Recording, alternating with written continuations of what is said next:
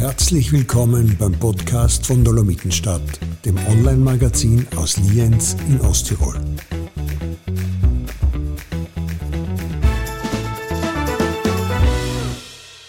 Herzlich willkommen, Thomas Reider, da im Dolomitenstadt Studio Hallo. in der Beckett. Vielen, vielen Dank für deine Zeit, die du da genommen hast. Äh, Wir wollten das Gespräch schon einmal im Sommer machen, aber dann seien dir, Gott sei Dank, jede Menge Festivals dazwischen gekommen. Und jetzt, jetzt war die Premiere deines Films Die große Freiheit in Andras und ähm, also es war einer der berührendsten ähm, be bewegendsten, ehrlichsten, äh, mutigsten und auch schönsten Filme, die ich jemals gesehen habe. Oh, vielen herzlichen Dank. Ähm, wir haben uns bemüht, Ja. da lang an einem schwierigen Thema zu arbeiten, aber an einem wichtigen, wie uns erscheint. Genau.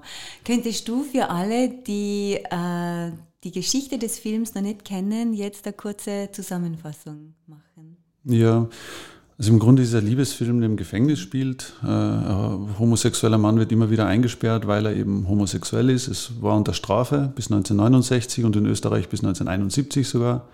Tatsächlich der Paragraph, der das ähm, äh, kriminalisiert ist, erst 1994 schlussendlich wirklich gestrichen worden. Also obwohl es ein historischer Film ist, sehr aktueller. Und der lernt halt in dem Gefängnis einen ganz einen äh, Widerbart kennen eigentlich am Anfang, einen fast schon ähm, homophoben äh, Kriminellen, den er aber über die Jahre immer wieder trifft und da entsteht dann so eine sensible Annäherung zwischen zwei sehr unterschiedlichen Charakteren, die für mein Empfinden äh, beide irgendwo lebenslänglich hatten, weil der eine ist ein Mörder und der hat, äh, bleibt ein Leben lang im Gefängnis und der andere kommt über seine Homosexualität, die unter Strafe steht, immer wieder ins Gefängnis. So gesehen treffen sich zwei ganz unterschiedlich lebenslängliche äh, auf ein seltsames Abenteuer. Über 25 Jahre erzählen wir diese Freundschaft ungefähr, die eventuell so etwas wie, der Film stellt die Frage, was ist Liebe eigentlich? Genau. Und das in einem Umfeld, das irgendwie nicht grausamer sein könnte. Also der Gefängnisalltag, der wird wirklich ähm, hart beschrieben. Und ähm, ja, ich habe eh vorhin dir schon erzählt, dass ich mit jemandem noch gesprochen habe, der selber im Gefängnis war in den 80er Jahren, den Film gesehen hat. Wegen Homosexualität? Nein, Nein, weil das schon abgeschafft war, ja. anderen Delikten, genau. Und die aber ausrichten möchte, Mhm. dass er unglaublich beeindruckt war, weil ähm, er sagt, es ist eins zu eins wiedergegeben. Mhm. Also alles, gell, von den Charakteren, den Nebenschauplätzen wie den Wärtern in ihrer Art mit Häftlingen, Häftlingen umzugehen. Die Hierarchie, die es tatsächlich auch später gegeben hat, vielleicht nicht wegen Homosexualität, aber die kommt ja im Film auch noch ganz stark aus. Ist vielleicht auch, weil wir die Geschichte auch wirklich in der Realität gesucht und gefunden haben und recherchiert haben. Und die Frage klingt vielleicht paradox, war er in den 80er Jahren wegen Homosexualität noch im Gefängnis, aber das ist nur auf unsere Breitengrade da äh, paradox. Also in vielen, in einem von drei Ländern weltweit ist Homosexualität heute noch unter Strafe. Also es ist äh, ähm, eine Frage der, Ge der Geografie quasi, Ja, genau. ob, ob du noch im Gefängnis landest. Deswegen. Also das wäre uns sehr wichtig, die Geschichten ähm, ähm, mit realen, äh, von realen Personen zu erfahren. Und da haben wir äh, viel, äh, viel leidvolle, aber auch sehr ähm, ähm, freiheitsliebende oder wie sagt man, sehr ähm, ja, intensive Geschichten gesammelt von Männern, die eben wegen ihrer Homosexualität im Gefängnis waren. Und ähm, auch teilweise dann mit ihren Partnern, die jetzt äh, in, in hohem, fortgeschrittenen Alter endlich da diese Liebe leben konnten, das ihren Partnern noch gar nicht erzählt haben zum Beispiel. Da waren unheimlich emotionale Interviewsituationen, wo wir diese realen Geschichten ähm, eben für unseren Film gefunden haben, wo der eine Partner dem anderen das nie erzählt hatte und, und, und äh, wir in einer Bar, eben in einer schwulen Bar in Wien einfach zu älteren Semestern hingegangen sind und die halt gefragt haben, ob sie uns was erzählen könnten, wie das halt früher äh, möglich war, da zu überleben in so einer feindlichen Gesellschaft. Ja. Aber habt ihr dann ähm, diese Interviews tatsächlich auf gut Glück initiiert oder schon äh, irgendwie gefunden? Wie findet man Menschen, die über solche Erfahrungen sprechen möchten? Also einerseits war es richtig Feldforschung, wo du einfach echt in die Bars reingehst und äh, schaust. Es gibt ja Schwulenbars heute noch, wo man im geschützten Rahmen äh, sich treffen kann. Ähm, auch viel von älteren Herren besucht. Äh, dann hat zeitgleich in Berlin das Archiv der anderen Erinnerung aufgemacht. Die haben zum ersten Mal seit, ich glaube, 2015 oder 16 das aufgemacht, haben die Geschichten gesammelt, Videointerviews mit Männern, die das erzählen. Und die haben wir kontaktiert, sind auch nach Berlin und ich habe dann angefangen, mit denen eine Freundschaft aufzubauen mit dem Archiv und habe dann auch die Kontakte zu den Männern bekommen und habe die dann daheim besucht und habe mit denen gesprochen und äh, die haben das, wir haben da lang gearbeitet an dem Film. Es hat keiner von unseren Interviewpartnern mehr erlebt, leider die Premiere des Films. Ja, Ehrlich. Ja. War. Ja. War ja, ich habe eben Sabine Moser, die Produzentin, mhm. hat gemeint, dass ihr wirklich sieben Jahre Vorarbeit geleistet mhm. habt, bevor es dann tatsächlich zum, zum Bevor der Film entstanden ist. Ja, weil es auch zuerst die Recherche, dann das Schreiben und dann die Gelder, ähm, dass man überhaupt das auf die Beine stellen kann, so ein Film, das dauert und dann muss man die Locations finden. Also das war dann so lang alles, ähm, dass die das dann äh, nicht mehr äh, erlebt haben. Auch, sage ich jetzt einmal, zum Beispiel die Entschuldigung von der Justizministerin, die da vor ein paar Monaten ja, erst gekommen ist. Genau. Den, also das haben viele einfach nimmer ähm, erleben dürfen, sage ich mal, leider. Ja, umso wichtiger vielleicht, dass es jetzt weiter erzählt wird, die Geschichte. Genau, umso wichtiger, weil der Film wirklich einen Einblick hinter also mehrfache Mauern gibt, gell? die Gefängnismauern, diese Gefängniswelt und dann auch diese tabuisierte Welt der, der Homosexualität und wie ihr das gemacht habt, war so ehrlich und so offen. Also ihr seid ein unglaublich mutiges Team. Filmteam gewesen. Wer war da die treibende Kraft jetzt ähm, im, in der Geschichte selber? Weil du hast geschrieben. Hm. War das dann viel auf deine Initiative?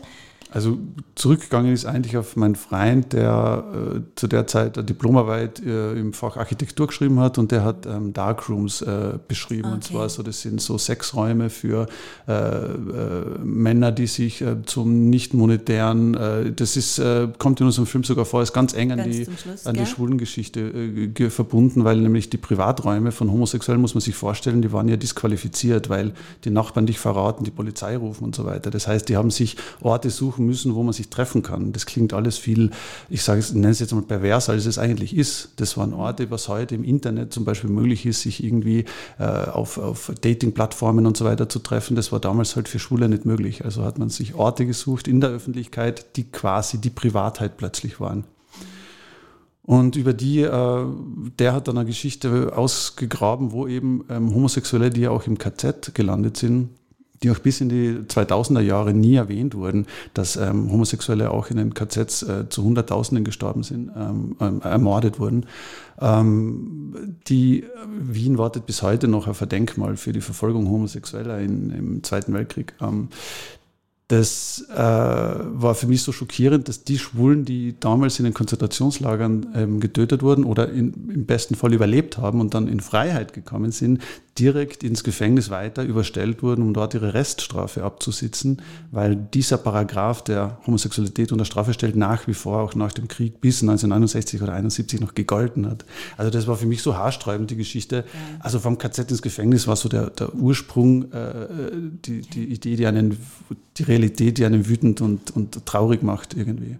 Und das war die Initialzündung. Dann habe ich angefangen zu recherchieren, habe da früh mit ähm, Sebastian Meise, der die Regie übernommen hat, ähm, mit dem ich alle Kurzfilme gemacht habe, in der Schule, in der äh, Studium, in der Filmakademie schon äh, zusammengearbeitet habe, ähm, äh, das weiter vertieft und äh, sofort ähm, wussten wir recht bald, dass dann Film entstehen muss, weil ähm, das noch nie erzählt wurde eigentlich. Ja. Und auch diese Anfangsszene, wo man äh, sieht, dass die Polizei ähm, direkt hinter dem Spiegel in diesen öffentlichen Toiletten, den Klappen, ähm, gefilmt hat. War das also auch Realität in Österreich? Meine, ja, ja. ja. Österreich, äh, Deutschland. Mhm. Pur. Ja, ja, sehr ja, unheimlich also auch. Also, unheimlich, ja. Also das ist eine Privatsphäre, in die man da jetzt äh, nicht vordringen sollte. Und äh, dass er überhaupt so die, die Frage stellt, ähm, wer, wer da wirklich, äh, wer da der Perverse ist, auf welcher Total. Seite des Spiegels, wenn die, äh, Polizisten da sich an Kamera einrichten und, und äh, die Männer dann direkt nachher verhaften und in Gefängnisse bringen. Äh, wir hatten da Originalaufnahmen. In Amerika ist das passiert, in Deutschland, in Österreich, in ganz vielen Ländern. Äh, da gibt es auch einen Künstler, der hat das für das Museum of Modern Art in New York ähm, äh, eine Ausstellung damit gemacht und an dem Material haben wir uns dann orientieren dürfen, weil es waren originale Aufnahmen, wie die Männer sich bewegt haben, wie das halt gefilmt wurde und das haben wir versucht halt nachzustellen als genau. die Eingangssequenz. Also generell sind alle Dinge, die im Film vorkommen, recherchiert, nur sind sie halt dramatisiert und zusammengestaltet mhm. ähm, zu einer Biografie, ähm, damit man es als Filmgeschichte erleben kann, quasi, was so in etwa äh, da passiert ist. Und die unglaublich stimmig ist. Also äh, nie in dem ganzen Film passiert irgendwo ein Bruch. Also obwohl es wirklich schwierig äh, erzählt ist mit diesen Rückblenden. Ich meine, schwierig. Es, es ist so mhm. stimmig, dass es nicht schwierig wirkt, aber es ist komplex erzählt mit diesen Rückblenden und ähm, mit eigentlich wenig Dialog, mhm. aber der so sitzt. Und dafür bist ja du verantwortlich. Mhm. Und äh, was, was, mir unglaublich, was mir unglaublich beeindruckt hat, war, dass, dass äh, die zwei Hauptdarsteller, ähm, der Hans und der, und, und Victor, ähm, der Victor mhm. äh, so ihre eigene Sprache gehabt. Mhm. Und wie, wie, wie hast du das geschafft? Also, äh, indem du in beide hineingeschlüpft bist? also da, ja. ja. da war ich auch schon lang Fan, also ähm, ja. von diesen äh, Darstellern, also mhm. Georg Friedrich als ja. der, der äh, Kriminelle, der Viktor und Franz Rogowski, ein deutscher Schauspieler, den, den, den wir unheimlich ein Fan von der Film sind. Ich inzwischen auch. Also, also er ist so einnehmend und auch so konträre Charaktere, also einer äh, analysiert alles und will total lang proben und alles genau wissen und der andere will, will einfach nur in die Szene reinspringen und ja keine Probe, äh, einfach äh, das ist der Victor in ja, dem genau. Fall, oder? das kann man fast erraten. ja. Ja. Also sehr impulsiv mhm. und, und mhm. ganz unterschiedlich, aber die sich während dem Dreh auch äh, so ähm, äh, liebevoll angenähert haben und so intensiv die Rollen auch äh, studiert haben ja. auf ihre Art. Also die haben wir schon echt früh im Hinterkopf gehabt. Die große Schwierigkeit war eigentlich, die zu äh, kriegen, eigentlich, ja, weil die sehr ich. beschäftigt sein und, und ähm, aber es war so wie die Traumbesetzung ein bisschen und, und ist dann über Umwege und, und schwierige Sachen auch, äh, hat es geklappt, die da zu gewinnen. Und hast du ihnen dann ihre Dialoge sozusagen auf den Leib geschrieben oder sind, waren die Dialoge schon vorher da? Wie, wie sehr hast du dein Drehbuch immer wieder ähm, den, den Schauspielern, der Location mhm. und der Geschichte mhm. dann angepasst? Ja, grundsätzlich, ähm, durch das, dass ich ja beim Dreh die ganze Zeit dabei war, war das schon, ähm, die Dialoge, die waren schon geschrieben, sage ich mal, mit dem Hinterkopf, dass es die, weil die Schauspieler sind ja nicht wirklich diese Menschen, die können das halt gut performen mhm. und ähm, die haben dann auch noch so toll, teilweise am Set, Ideen gehabt, die man noch mhm. einarbeiten kann. Mhm. Ähm, das war jetzt natürlich schon irgendwie ein großer Apparat und, und sehr ähm, dicht eigentlich, der, jeder Drehplan. Also es war irre, was da die Sabine, die Moser da leisten hat müssen. Äh, es war Corona dazwischen, es waren ja. die verrücktesten Situationen, die da passiert sind. Ähm, aber es war, wie soll ich sagen, es war schon sehr, sehr genau, wir wussten sehr genau, was wir machen wollen, aber die haben halt einfach so gut mit dem Material auch umgehen können, dass sie teilweise sagen den Satz, den sage ich lieber so und, und, und dann kommt man noch auf, auf, auf Ideen. Ähm, grundsätzlich haben wir sehr klassisch aber gearbeitet. Also das Drehbuch mhm. war, war da, das war auch die Basis für alle Förderungen. Also man schaut halt dann, ähm, bitte unterstützt das Projekt, gefällt euch die Geschichte. Wir haben auch diese Zeitebenen zum Beispiel, die waren auch wichtig, um den Film irgendwie attraktiv zu machen. Uns ist vorkommen ja. so eine Historie, die kann ja, die soll auf keinen Fall langweilen, und, ähm, sondern emotional berühren.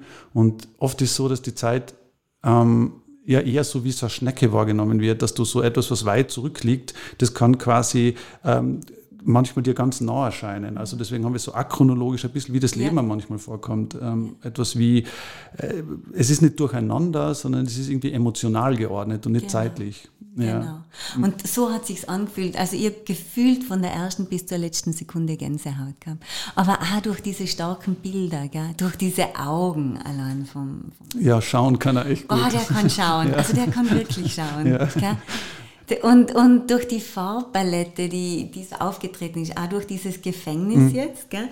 Und äh, ihr habt es ja in Magdeburg gedreht, mhm. weil in Österreich alle Gefängnisse voll waren. Ja, da haben wir keins gefunden, wo mhm. wir wirklich als mhm. quasi Spielwiese haben hätten können, um dort uns auszutoben. Ja. Genau. Ja. Und wie, wie fühlt sich äh, so ein Gefängnis zwar leer, aber immerhin noch äh, voller Geschichten? Mhm dann noch dazu im kalten Winter hm. Äh, als Drehort an. Also zu den Bildern noch einmal kurz, dass dir hm. aufgefallen ist, die Buntheit oder die ja, Lebendigkeit. Also das ist jetzt nicht nur ein trister Gefängnisalltag, hm. finde ich. Da wollte ich noch erwähnen, dass die zum Beispiel von einer wunderbaren Kamerafrau waren, genau. weil unser Film, der spielt ja in einem Männergefängnis und dadurch wahnsinnig viele Männer im Bild. Hm. Männergefängnis. Mhm. Und dahinter, hinter den Kameras, hinter den, da waren so viele Frauen, die da beteiligt Ehrlich? waren. Das war okay. sehr auch wichtig. Also nur noch mal Christelle Fournier, das war eine französische Kammerfrau, die unheimlich viel von dem, wo du jetzt dann ansprichst, also was in einem Film einfließt, das ist das Drehbuch ein Teil davon und, und dann kommen die Schauspieler, die einen Riesenteil, weil sie so toll schauen können zum Beispiel, oder eben die Kamerafrau, die mit so einer Sensibilität dann solche Bilder macht. Ähm, das war auch die Location unheimlich schwierig. Zu deiner Frage dann noch, ähm, dass, äh, das war ja eigentlich leer, das war so ein altes DDR-Gefängnis, aufgeladen mit Geschichte, wo an den Zellen wirklich überall diese, äh, die Leute sich eingeritzt haben und wo du wirklich merkst, wo es noch diese Dunkelzellen gibt und diese, ich nenne es jetzt mal Folter-Situationen, ja. die man da halt erfindet, um die Menschen zu brechen oder irgendwie zu verbessern. Wie das System funktioniert, ist noch nicht ganz klar. Ähm, ist uns aber noch nichts Besseres eingefallen. Also man geht in ein Gefängnis und denkt sich, das ist uralt und zugleich ist es total modern. Ja. Es schaut heute noch so aus. Ähm, große Aufgabe war dann so die drei Zeitebenen in dem Gefängnis irgendwie halbwegs sichtbar zu machen. Und sonst hat schon im Team natürlich, weil man da den ganzen Tag immer drinnen ist, schon eine gewisse klaustrophobische Stimmung manchmal, weil man, ich habe es eher spannend gefunden, muss ich sagen, weil, weil, es, weil es toll ist, dann rauszugehen und mhm. frei zu sein und diesen Kontrast immer zu spüren. Ähm, aber diese Originallocation hat schon etwas mit einem gemacht. Also das hat dieses Gefühl schon nochmal ähm, ähm, verstärkt, was wir da erzählen, dass man ja. das auch während dem Machen fühlt. Ja. Mhm. Und das sieht man regelrecht. Mhm. Also eben auch noch einmal, um auf die Kamerafrau zurückzukommen, die Gott sei Dank auch ausgezeichnet worden ist. Gell? Mhm, stimmt, europäischer Filmpreis, genau. Ja. Genau, mhm. ähm, weil allein die, die ähm, Bilder in dieser Dunkelkammer, in dieser, im Loch, gell, die waren wie Gemälde. Also mhm. wie er seine Zigarette angezündet hat, diese Flamme vor seinem ausgemergelten Gesicht war. Es mhm. war wie ja, sein, eine riesige Bildersprache. Mhm. Ja. ja, ja. Aber das Gefängnis an und für sich ähm, hat schon sehr ähm, betroffen gemacht. Also mhm. vor allem mit dem Gedanken, dass, dass Menschen dort immer noch wie im Mittelalter sozusagen behandelt werden, weil verbessern, also davon gehe ich jetzt einmal aus, tut sich da kaum jemand. Äh, und wie du sagst, es ist uns noch nichts Besseres eingefallen, ähm, was tragisch ist, weil es mhm. einfach wie ein Symbol für eine Struktur ist, von denen wir so viele haben, die so überholt sein, die so grundlegend geändert werden müssten. Gell? Mhm aber wir halt nicht wissen, wo, wo anfangen, wo Klar, ansetzen. Ja, ja. Also es ist auch ein Raum natürlich, der in unserem Fall jetzt eine dramatische Größe entwickelt, weil man Leute kennenlernen kann. Oder zum Beispiel war für mich ja interessant, wenn du als Liebespaar, weil es ja bei, mhm. also grundsätzlich schon mal fraglich, warum man einen schwulen Mann in ein Männergefängnis sperrt, sage ich mal. Also ja. Wo ist, aber ist ja egal, man duscht da alle miteinander und ich kenne mich, also es hat überhaupt keine äh, Logik, das Ganze. Also die, überhaupt unschuldige Leute, die einfach wen anderen lieben, einzusperren, ist ja per se schon einmal ähm, ähm äh, völlig verrückt. Ziemlich verrückt, ja. ja. Und dann auf der anderen Seite auch, äh, als Liebespaar, sage ich jetzt mal, eingesperrt zu werden, das habe ich mir gedacht, das muss fürchterlich sein. Also du bist da gemeinsam, äh, die Geschichten haben wir eben auch erzählt bekommen, dass dann Leute dann als Paar quasi im Gefängnis waren und sich dort nicht sehen durften und äh, äh, also wie man sich da fühlt, quasi wirklich für die Liebe eingesperrt zu werden, das hat mir ein bisschen an diese 1984 von George Orwell erinnert, so eine dystopische Welt, wo man sagt, es kommt einem irgendwie, während man es erlebt, normal vor, weil die Leute haben mir dann erzählt, ja, stimmt, das war ja illegal und die sind ja irgendwie ins Gefängnis. Aber jetzt reflexiv, wenn man darüber nachdenkt, ist es, ist es wirklich verrückt. Und da hat man oft so das ähm, Problem, dass wenn man in einer Zeit lebt und einem das normal vorkommt und oft erst nachher drauf kommt, wow, das war eigentlich ziemlich, ziemlich daneben. Also eben jetzt in Osttirol bei der, bei der Premiere waren viele Leute, die mir nachher erzählt haben, äh, ja Wahnsinn, alle haben Berührungspunkte damit plötzlich gehabt in Familien, Freundeskreis und wie auch immer äh, und, und haben das das dann doch auch so als, als Kanal empfunden, da mal ein bisschen darüber zu kommunizieren, nicht nur mit mir, sondern auch untereinander. Also dass das heute noch ähm, doch auch aktuell ist, quasi, wo man versteht, was in manchen vorgegangen ist, warum sie zum Beispiel auch, also Freitod ist in dem Zusammenhang ziemlich ein zynisches ja. Wort sogar. Ja. Sehr, sehr zynisch. Mhm. Und, und auch eben, das hat dieser Bekannte von mir erzählt, eben Alltag im Gefängnis. Gell? Genauso wie es Alltag war, eben ähm, mit seiner Sexualität an Grenzen zu stoßen. Mhm. Gell? Mhm. Allein wenn du jetzt so wie Victor ein ganzes Leben lang eingesperrt bist, ein ganzes Leben ohne Liebe, ohne Zärtlichkeit, ohne Berührung auskommen mhm. musst, ich meine, dass da ein Mensch ähm, verkommt sozusagen, mhm. liegt auf der Hand. Gell? Mhm. Oder dieses Drogenproblem, mhm. genauso, das, das wahrscheinlich jetzt in Gefängnissen noch, noch viel äh, akuter ist. Gell? Aber, ja, auf jeden Fall. Ja, also mhm. ihr habt tatsächlich so viel eingebracht gell, in diesen Film. Und Gott sei Dank auch ähm, dementsprechend viele Preise und Nominierungen bekommen. Welcher von diesen Auszeichnungen hat am meisten bedeutet oder welche Nominierung mhm. auch schon, weil die sind oft genauso viel wert, wenn ja, ich jetzt an den Oscar denke.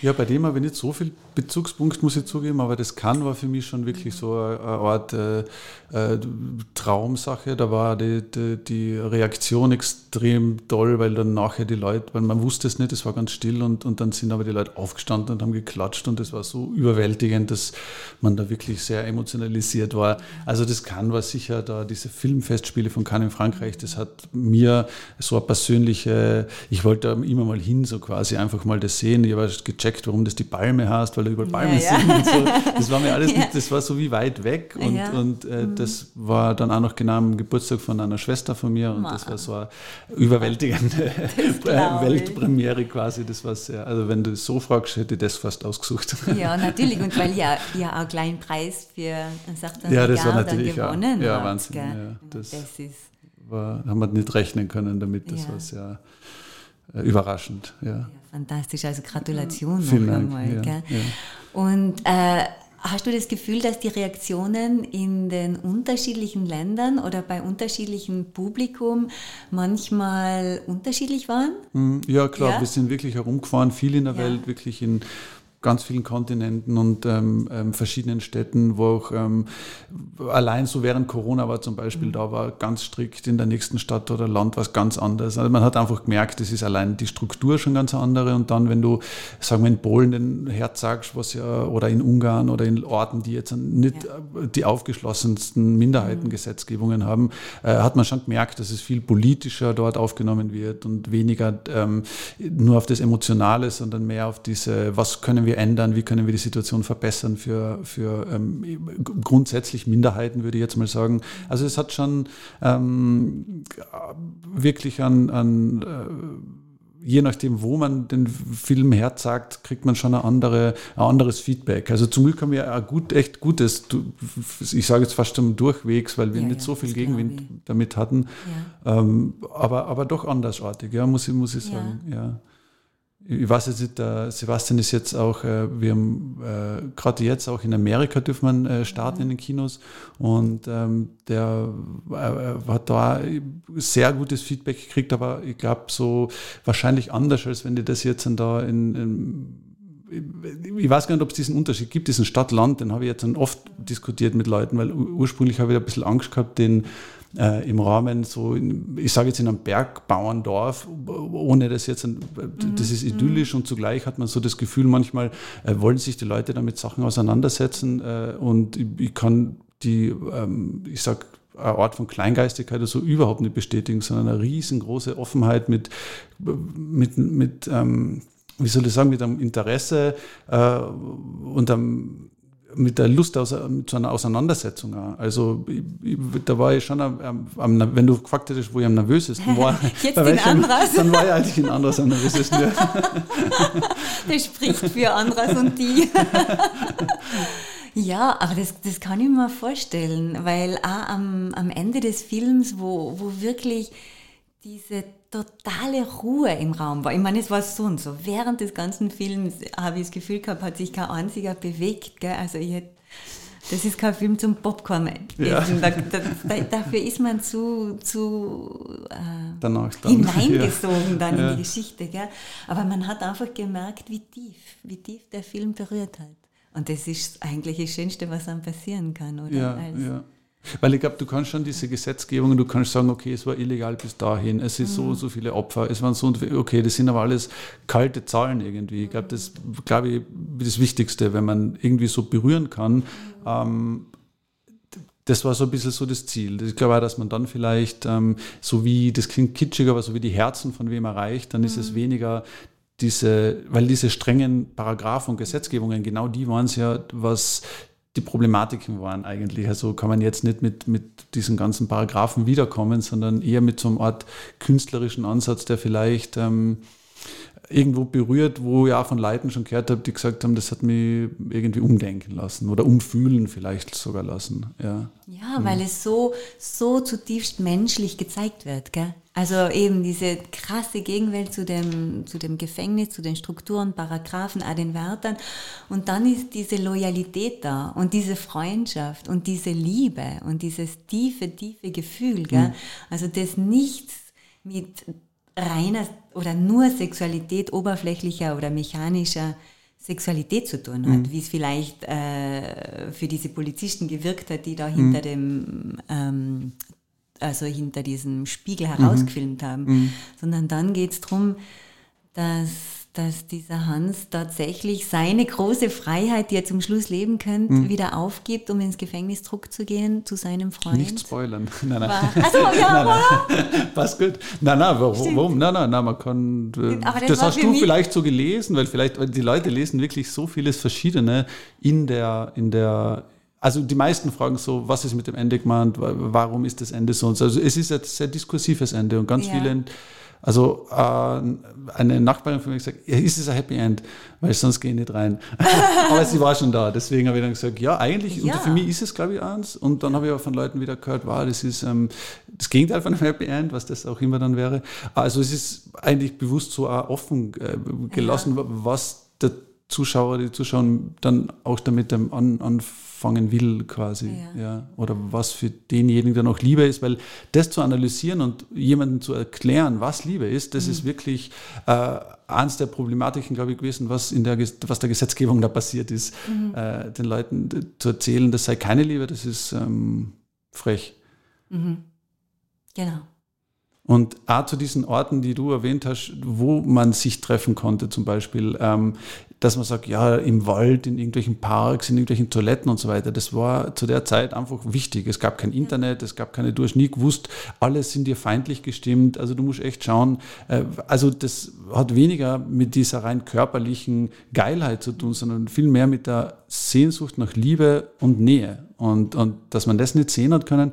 Heute ist es, glaube ich, besser. Ich habe Lehrerinnen jetzt auch gehabt, die mir erzählt haben, dass es in der Klasse ähm, schwule Jungs gibt, die, das wäre zu meiner Zeit überhaupt nicht äh, möglich gewesen, ähm, so offen das zu sagen. Also da hätte man keine Lehrerinnen gefunden, die einen da unterstützen oder Mitschülerinnen, die, also da hat sich schon echt viel getan, muss ich sagen. Ähm, das ja, Outing ist sicher. Sehr, da sind sie wirklich offen geworden. Ich bin ja auch ja, Lehrerin ja. und merke das, dass mhm. sie da gar keine Scheu mehr haben. Also mhm. weder Mädchen noch Burschen in dem doch ähm, recht schwierigen Alter, oft ja. 13, 14, 15. Super schön, sowas ja zu hören. Ja, ja, ja, da tut sich total viel. Weil ich bin jetzt auch nicht äh, so, äh, aber zu meiner Teenagerzeit war das noch äh, eine psychische Krankheit zum Beispiel. Das war schon echt, 1994 wird es dann verändert, genau. wo man sagt, oh, das fühlt man sich dann natürlich auch ein bisschen fehl am Platz. Und dass das alles sich, ähm, ich sage jetzt mal, verbessert und eine gewisse Freiheit sich da breit breit macht, die aber auch schützenswert ist. Das muss man schon auch dazu sagen. Man ist oft so ähm, gelangweilt oder so. Äh, ähm, jetzt muss man plötzlich gendern und irgendwie die Jungs dürfen sich die Fingernägel äh, lackieren. Was ist denn jetzt los mit der Welt? Äh, das geht alles den Bach runter. Also ich glaube das Gegenteil. Also je diverser und vielfältiger Gesellschaft ist, das ist wie in der Natur. Monokultur ist, glaube ich, sehr gefährlich und ist sehr, sehr leicht angreifbar und sehr, sehr wenig überlebensfähig. Also alles, was da an, an Diversifizierung und an einer Art von ähm, Buntheit passiert, äh, glaube ich, ist unheimlich menschlich wichtig. Ja, total, weil es diese Achtsamkeit auch erhöht. Gell? Allein der Schwul immer weniger, ich meine, hoffentlich irgendwann gar nicht mehr, als Schimpfwort verwendet wird. Oder dass man zumindest ähm, immer mehr darauf aufmerksam mhm. macht. Gell? Aber wen wundert, wenn das bis 1994 mhm. offiziell mhm. als psychische Krankheit in den Büchern war? Mhm. Ich meine, das ist ja eigentlich Unvorstellbar, gell? Ja, na, sehr, finde ja. Also ja. zu dem äh, Schimpfwort schwul habe ich das auch irgendwie ganz attraktiv und charmant gefunden, dass da diese äh, Schwulen, äh, wie man das ja auch, äh, äh, sich positiv konnotiert haben, dieses mhm. Wort. Also das fand ich ja ein super Ort, äh, damit umzugehen, zu sagen, okay, wenn das ein Schimpfwort ist, dann benutzen wir es selber und machen es so jetzt dann einfach zu einem nicht mehr Schimpfwort, zum positiv mhm. konnotierten Wort oder das wir einfach selber für uns als Selbstbezeichnung ähm, ähm, verwenden. Es ist mir ganz oft aufgefallen, eine Ort von Widerständigkeit, die in der Geschichte trotz diesem großen Leidensdruck, das ist aber bekannt, dass viele Leute, die unterdrückt wurden und so weiter, so einen gewissen Humor erstens nicht verloren haben. Also das äh, haben wir auch probiert in den Dialogen teilweise ja, noch das, reinzubringen. Ja. ja. dass es nicht nur dieses bitter Ernste hat, ja. sondern auch dieses Gefühl, wie kann man überleben, wenn du den Humor verlierst, glaube ich, bist du wirklich verloren. So ist uns das erzählt worden von Leuten, die öfter im Gefängnis waren wegen ihrer Liebe. Und dann auch so dieses Gefühl, ähm, zum Beispiel diese Räume, von denen wir vorher kurz gesprochen haben, also ob das Darkrooms sind oder Schwulenbars oder generell so Schutzräume, wo man sich treffen kann, die wurden die ersten, zum Beispiel äh, einer der ersten in, in Berlin, der hat geheißen Knast, bezeichnenderweise. Ah. Einfach um zu sagen, äh, die haben dann auch die Elemente von, von dem Knast in den einer, Gittern. genau, mit, da wurden die Bier durch die Gitterstäbe serviert, um so mit den Elementen der Unterdrückung auf eine vielleicht fetischisierte Art oder positiv konnotierte Art zu spielen und Herr darüber zu werden. In dem Fall wirklich jetzt Herr, aber so grundsätzlich ähm, sich darüber hinwegsetzen zu können quasi. Das, ja. Also ich fand ganz interessante Mechanismen, die da so eine verfolgte Minderheit über die Jahrzehnte an sich trainiert hat, die um zu überleben quasi. Ja. Und da war eins der großen Themen eben auch äh, zum Beispiel Humor. Ja, ja mhm. und das ist fantastisch. Und der kommt tatsächlich auch im Film außer. Also manchmal, ja, manchmal, wenn man, wenn man, wenn man ja. sich getraut zu lachen, gell? ich gedacht, kann ich jetzt lachen, aber uh, es ist doch so leise. sollte man doch. Ja, ja sollte man. Ja. Aber also, es, in dem Moment sollte. sollte. man. Aber man, ja. Darf man, man vielleicht, sagen wir so. Genau. Also ich war so richtig ein bisschen in dem Zwiespalt. Ähm, ja, kann ich jetzt einfach lachen, vor allem eben, weil so gleichzeitig doch immer noch so so tiefgängig war. Und eben, nein, es war fantastisch. Es war alles drin. Und das ist natürlich, also diese Dialoge, das, das geht rein auf die. Und das ist die haben wir schon auch gemeinsam entwickelt. Also das ist auch das, der Vorteil, ähm, auch wenn du zum Beispiel noch am Set dabei bist mit den Schauspielern mhm. und du hörst dir das an und die reden das so und du sagst dann nachher, ja, hm, manchmal sagt man schon, doch, so muss es einfach bleiben, wenn man sich bespricht, aber manchmal kann man schon sagen, wenn es besser über die Lippen geht auf die Art oder jemand hat wirklich ein besseres Wort dafür. Das ist ja teilweise zwischen Österreich und Deutschland. Wir haben ein paar so Worte drin, wir haben uns deutsche Kollegen gesagt, du, das ist aber schon echt österreichisch, so vom Ausdruck her. Das ist nicht das Becken zum Beispiel für Tätowierung. Genau, das kennt man dort überhaupt so. nicht. Ja. Und es ist halt der ganze Georg Friedrich, also der mhm. den Viktor darstellt, ist genau. in Deutschland untertitelt. Es also, ist so und verkehrt herum müsste man bei uns, glaube ich, den deutschen äh. Schauspieler teilweise ähm, vielleicht untertiteln, habe ich auch schon gehört. Das ist äh, gar nicht so leicht, ist denen zu folgen. Aber das äh, habe ich in anderes oben den Leuten dann auch erzählt, dass wir in einer Vorführung irgendwo in Deutschland ist ein junger Mann zu mir kommen und hat dann gesagt, er spricht nicht so gut Deutsch, weil er aus dem Iran geflüchtet ist, weil er dort in genau solchen Gefängnissen eingesperrt wird. Dort ist er noch Homosexualität unter Todesstrafe. Trotzdem hat er den Film folgen können und fand ihn super. So, also ja. hat mich getröstet, dass man vielleicht nicht alles verstehen muss. Nein, man muss ja, gar nichts ja, verstehen eigentlich. Eigentlich muss man gar die Bilder sind stark genug. Ja, aber die Dialoge sind natürlich die Krönung dann. Aber es ist das ist halt das ah, Schwierigste, komischerweise, muss ja? ich zugeben. Ja. ja also die Dialoge, das war so, weil du hast ja gesagt, die Location, du passt dich dann schon an, an was ist dort möglich oder man muss das dann irgendwie anders machen, weil halt etwas einfach geografisch nicht geht. Aber ähm, bei den Dialogen, das ist, da gibt es kaum Orientierung eigentlich, wann der wirklich fertig ist. Ja. Und welcher, welcher Bart, war ein Bart schwieriger zu schreiben als der andere? Ja, da war der Hans, die Figur vom Homosexuellen, der immer wieder eingesperrt wird, der war von Anfang an da und der ist immer, äh, der hat sich äh, leichter geschrieben und, und der Victor hat sich eingeschlichen, fast äh, mehr oder weniger. Aha, okay. Also mit dem ist man wirklich in das Gefängnis immer wieder gegangen und, und also ich würde sagen, denn der war, ist erst, war wir erst kennengelernt mit der Zeit. Fast so wie die, wie, manchmal hat es ja ein bisschen was Geheimnisvolles, so dieses, dieser Schreibprozess. Manchmal weiß man selber nicht ganz genau, ähm, wo es hingeht. Das macht es ja spannend. Und da muss ich sagen, ist äh, äh, die Hans-Figur immer schon da gewesen und der Viktor ist dann so, äh, ist, ist äh, passiert. Ist passiert. und die anderen wahrscheinlich sind auch eher zum Hans dazugekommen. Gell? Ja, seine Liebhaber oder seine. Mm, ja. Freunde. es war so bewusst da ein bisschen äh, die Idee an Gefängnisfilmen zu machen, um die Historie, die man jetzt draußen zum Beispiel, müsste man da, ich glaube, da bräuchte man noch ein viel größeres Budget, man bräuchte noch viel ärgere, viel ärgeren Aufwand, jetzt eine ganze Stadt und so weiter. Und das kann auch so leicht verkitscht oder, oder so. Das hat uns auch echt gut gefallen, dass das im Gefängnis, so einem zeitlosen Ort quasi, ähm, doch was Historisches erzählt wird, ohne so aufdringlich historisch zu sein. Also, Stimmt. Ja. Gell? Also weil es dadurch ein bisschen universeller fast wird. Und ja. ich finde auch, dass genau. es grundsätzlich um Liebe als solche geht und ja. nicht nur um homosexuelle Liebe, weil die überhaupt in Kategorien einzuteilen, finde ich nicht sehr zielführend. das stimmt. Mhm. Es hat sich nur einfach so ergeben jetzt. Gell, genau, das, das, ist Thema. das Vehikel, um genau. einen Liebesfilm zu erzählen. Genau, so das ist sagen. ein wunderschöner Liebesfilm, weil, weil so viele äh, Aspekte drin vorkommen, eben wie vorhin schon erwähnt, diese Loyalität auch, gell, diese Verbundenheit. Mhm.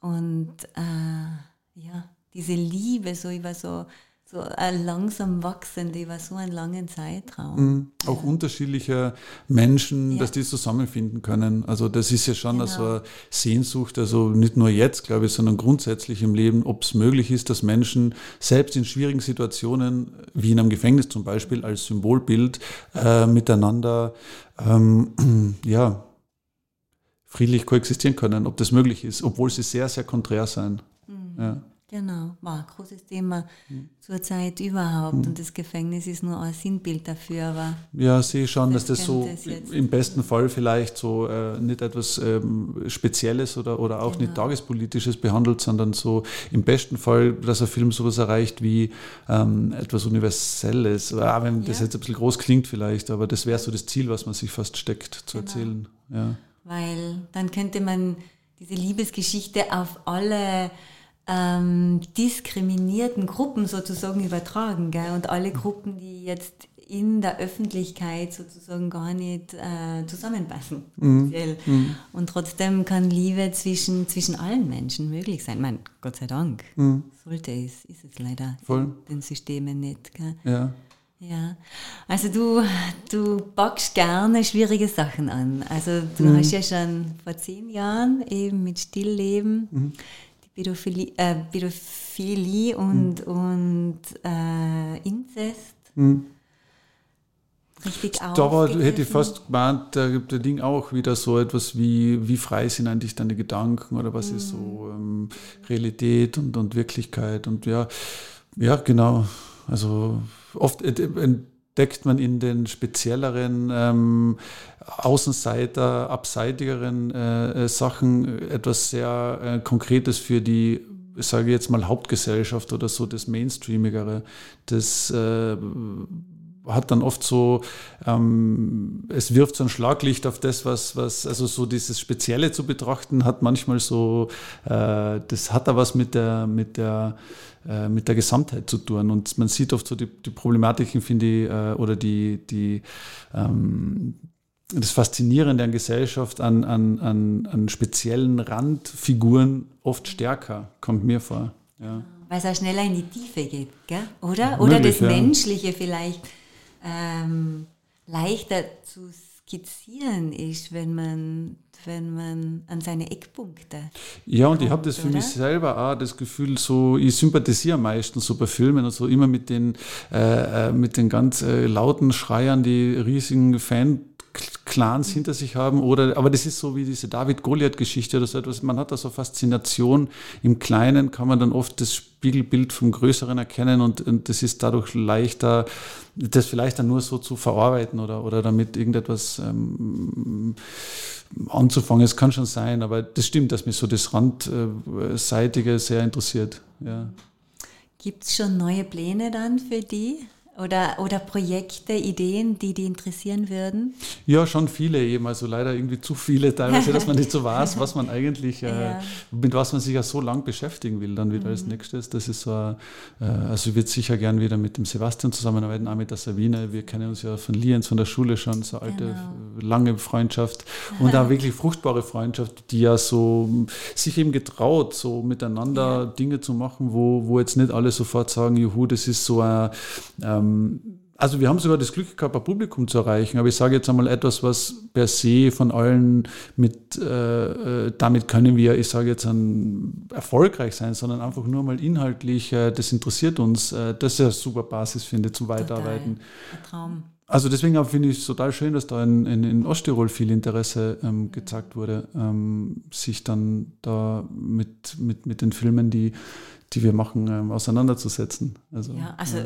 alle warten gespannt, bis er dann endlich in Lienz gezeigt ja. wird. Mhm. Jetzt mhm. war er in Andras, eben um nochmal zurückzukehren auf dieses auf, auf, die super Veranstaltung. Aber ich habe schon von vielen jetzt gehört, Ma, wann kommt der dann endlich? Ich wollte es ja ursprünglich. Das na, das war es jetzt noch nicht, aber die, weil es sind, wir sind jetzt auch noch in, wir fahren eben herum da, jetzt ja. noch so in, mhm. der, in der Welt, in sag ich mal. Ja. Und, aber ich freue mich total, weil so, wenn so, das macht dann auch der Filmverleih, die machen mhm. das aus miteinander, ähm, wo sind da äh, noch herzeigen können. Äh, also jeder Rahmen ist, ist super und der wird dann auch jetzt in dem Mubi, diese Streaming-Plattform, mhm. wird dann auch gestreamt Ach, werden und äh, da erreicht man, glaube ich, dann noch einmal irgendwie Natürlich, mehr ja. Leute vielleicht, weil ja, heute muss man ja schon mutig sein, überhaupt sich ins Kino zu bewegen, um, weißt du, es war ja eh katastrophal genug jetzt schon die letzten Jahre oder mit vielen einschneidenden ähm, ähm, Erlebnissen. Deswegen hofft man ja, dass es ähm, ja, irgendwie so dieser Appell an, an das liebevolle Miteinander, das, das würde ich schon äh, am, am, am liebsten äh, kommuniziert wissen. Ja, ja, genau. Weil ein bisschen wird der Film wahrscheinlich schon unter Corona jetzt gelitten haben, ja, oder? Ja, ja, sehr. Die Öffentlichkeit, also, also normalerweise ein Film mit so vielen Preisen und Nominierungen äh, ist noch stärker präsent. Ja, gell, ja es war sehr schwierig. Und, ja. Also während den Dreharbeiten schon, weil ja. da dann Corona kam, wir das Gefängnis zusperren mussten und alle heim sind. Niemand wusste, wird es weitergehen. Irgendwann wird es abgerissen, man weiß es nicht. Und dann war das und dann war drei Tage nach dem Kinostart, waren alle Kinos geschlossen. Na, also so zart, wo man auch nicht wusste. Weil die Leute wollten ins Kino gehen, die mhm. Plakate mhm. sind alle gegangen und die Werbung war gemacht und so. Und dann irgendwie nach Wochen und Monaten waren schon neue Filme am Start, diese Slots waren wieder weg. Also es war organisatorischer äh, Wahnsinns. Ähm, Spießrutenlauf und jetzt durch das, dass wir jetzt dann aber in die Breite irgendwo ein bisschen gegangen sind und überall da und dort war, wie du schon gefragt hast, in verschiedenen Ländern und Orten dann ja doch andere Gesetzgebungen oder andere Umgang mit dieser Pandemie, war es dann irgendwie dann doch wieder möglich, aber sehr, sehr ähm, schwierig alles, ja. Also ich hoffe, dass er jetzt einem breiten Publikum wirklich dann gezeigt wird, weil er so sehenswert ist. Ich freue mich schon, ich will unbedingt den wieder in Lienz im Kino gehen. Voll schön, ja. Also, ja, ja also das ah. war dieses Oscar, weil du gefragt hast, das, ja. das hat mir jetzt emotional nicht so, so stark, mhm. äh, weil, weil ich nicht so diese Verbindung habe, ich bin so diesem Arthouse-Kino total ver, ver, ver, verbunden und äh, trotzdem haben da aber viele Leute dann zum ersten Mal nachgefragt, ah echt, ihr habt Filme gemacht, was ist das? Also das hat schon einen guten äh, Werbeeffekt, das schon, also ist... Äh, für also, euch als Team vor allem, ja, für voll, neue Projekte, voll, oder? Also genau, sowas hoffentlich, ja, vielleicht. Voll, wenn man einmal wüsste, was man dann genau machen will. Aber ist ja gut, viele keine, Ideen haben. Keine ja. drei, drei ähm, Favorites, die du dann vielleicht angehen möchtest. Ah, thematisch, ja, thematisch. irgendwie schon, aber es hat immer wieder so viel mit, mit äh, also, also Minderheiten will ich gar nicht sagen, weil zum Beispiel feministische Themen, das ist die Hälfte der Weltbevölkerung.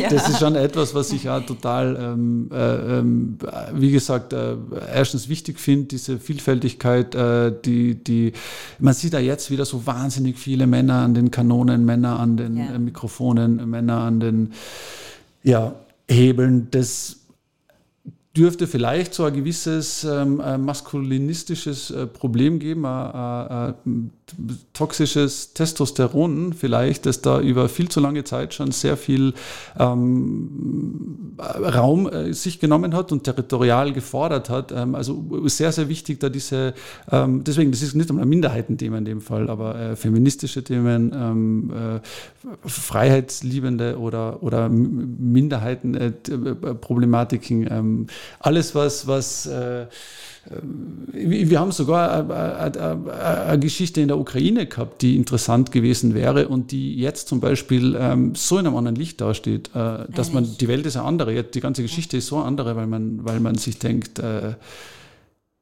wie geht man jetzt mit der Situation um? Also es ist generell für jeden im Moment, glaube ich. Kannst du das sagen? Oder na, das, das, na, ist, das ist, weil, weil es nämlich auch mit, mit ähm, weil es noch nicht so weit gediegen war ja.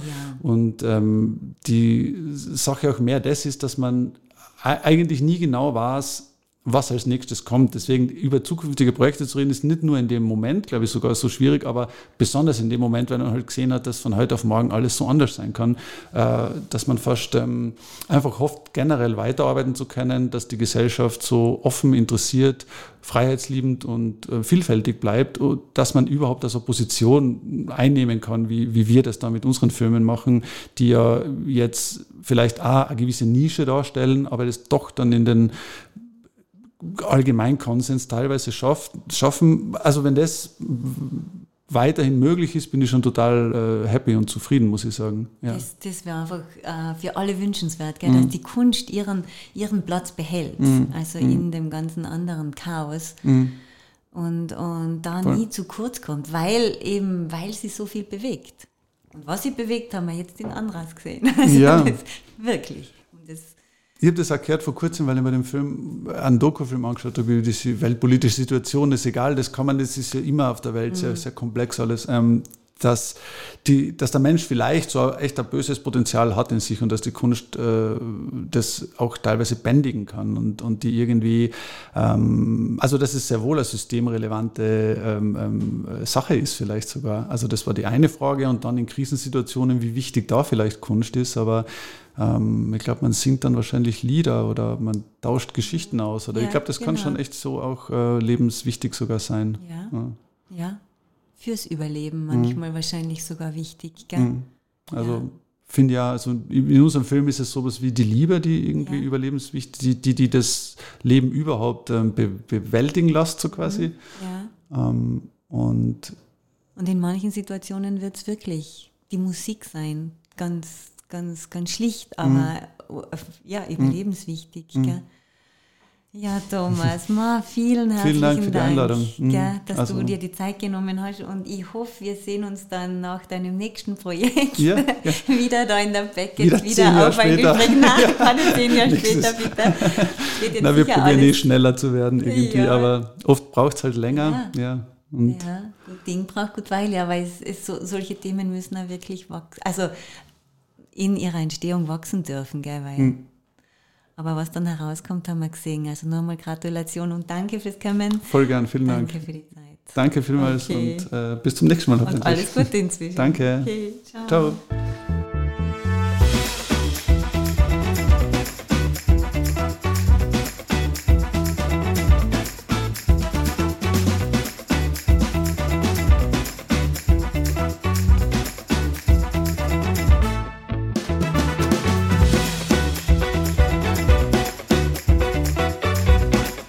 Sie hörten einen Podcast von Dolomitenstadt.at, dem Online-Magazin aus Lienz in Osttirol.